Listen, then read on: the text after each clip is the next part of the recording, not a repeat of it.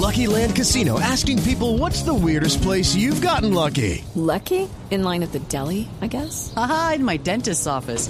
More than once, actually. Do I have to say? Yes, you do. In the car before my kids' PTA meeting. Really? Yes. Excuse me, what's the weirdest place you've gotten lucky? I never win and tell. Well, there you have it. You can get lucky anywhere playing at LuckyLandSlots.com. Play for free right now. Are you feeling lucky? No purchase necessary. Void where prohibited by law. 18 plus. Terms and conditions apply. See website for details.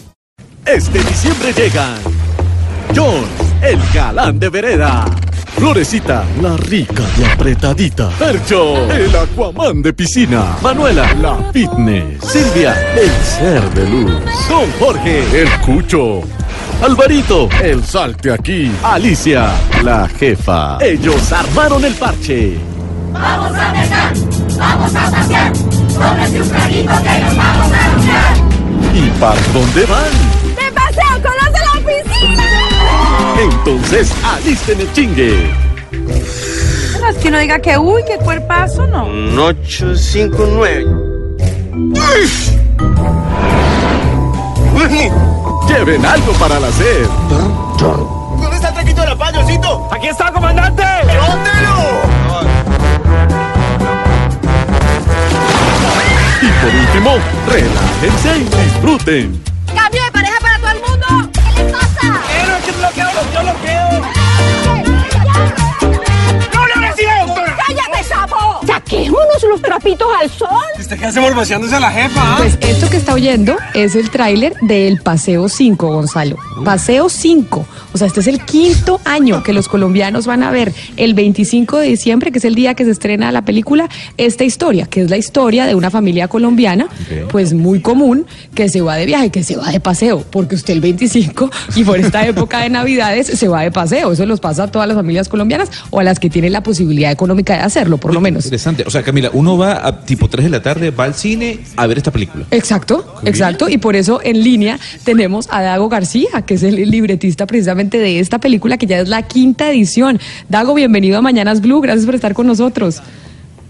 Eh, buenos días, muchas gracias por, por la llamada. Dago, ¿en qué momento se convirtió, usted debe saber, en tradición ir el 25 de diciembre a cine en Colombia a que se estrene una película nacional? ¿Eso en qué momento se nos volvió costumbre? Bueno, ya, ya llevamos casi 17 años estrenando películas el 25 de diciembre. Esto realmente pues eh, fue una idea que surgió entre Cine Colombia y, nosotros. Ellos fueron los que propusieron que las películas que estábamos haciendo tenían como ese mood, ese, ese espíritu que vendría muy bien con la época de vacaciones. Nosotros hacemos películas ligeras, comedias ligeras, comedias familiares, y, y ensayamos la primera vez y, de ahí en adelante no- no- nos quedamos en esa fecha y con, con como que el- la fórmula ha resultado y, y de verdad estas películas como que empatan muy bien con ese espíritu que se vive en, en- en las fiestas de Navidad. Y cada vez la gente, o sea, cada año la gente empezó a ir más y más, o es que ustedes se dieron cuenta que el 25 de diciembre la gente por lo general va a cine, porque está después de haber comido, de haberse trasnochado y puede ser un plan en familia. Yo creo que ha sido como una dinámica com- común, ¿no? Porque finalmente cada uno de los paseos ha ido creciendo. El paseo 4, que fue el paseo a Miami, ha sido la película más exitosa en, en- de la saga de los paseos, la película que más que, que más eh, espectadores ha tenido en la historia del cine nacional. Entonces digamos que sí ha, sido como como como increciendo, ¿no? ha sido como como algo que, ha calado y como algo que, el público ha recibido y ha convertido en tradición. Ahora, Dago, el tema Netflix y otras plataformas de películas o de series ha repercutido en esta jornada o en esta tradición navideña? No porque finalmente, a diferencia de otros consumos de, de- audiovisual, de contenido audiovisual, el cine es un evento. El cine es diferente a todo, a todo el resto de, discursos audiovisuales, porque en el cine usted está de su casa, en el cine usted va a un sitio artificial, casi siempre la gente acompaña la ida al cine con otra cosa, van a comer o luego a almorzar, o en fin.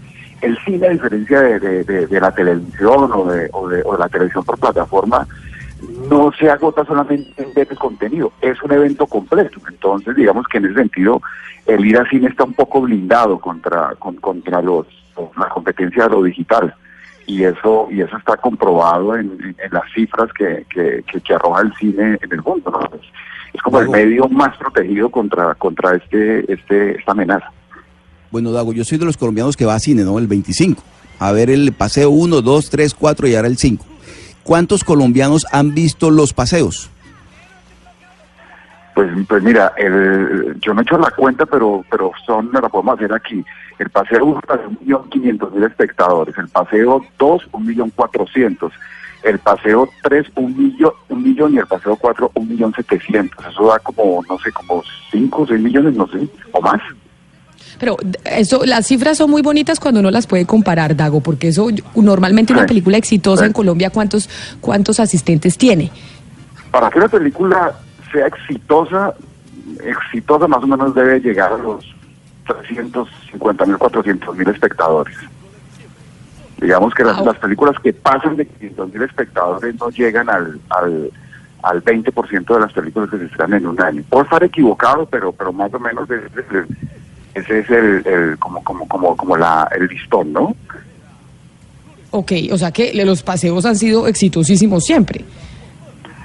Sí, afortunadamente el- el- los paseos, los han sido han sido siempre siempre películas con con muy buena taquilla, definitivamente. Bueno, y también con muy buen con, también con muy bueno muy buen recorrido en, en- en plataformas, por ejemplo, el paseo los paseos, el paseo 5 el especial está está precisamente en Netflix, ¿no? Como que hoy en día las películas no viven exclusivamente para la pantalla de, de cine, luego tienen un recorrido por canales de cable, por eh, canales de agregador, incluso por, televisión abierta. Hoy, en día el, la vida de una película se extiende gracias a como a la, a la nueva panorama audiovisual.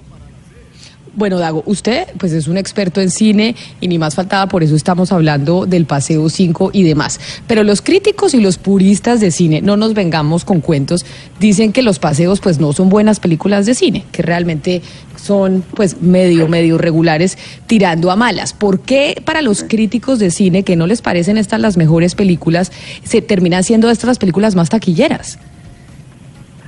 No, yo creo porque que porque definitivamente hay que hay como que separar lo que es el entretenimiento de lo que es el cine considerado como arte, ¿no?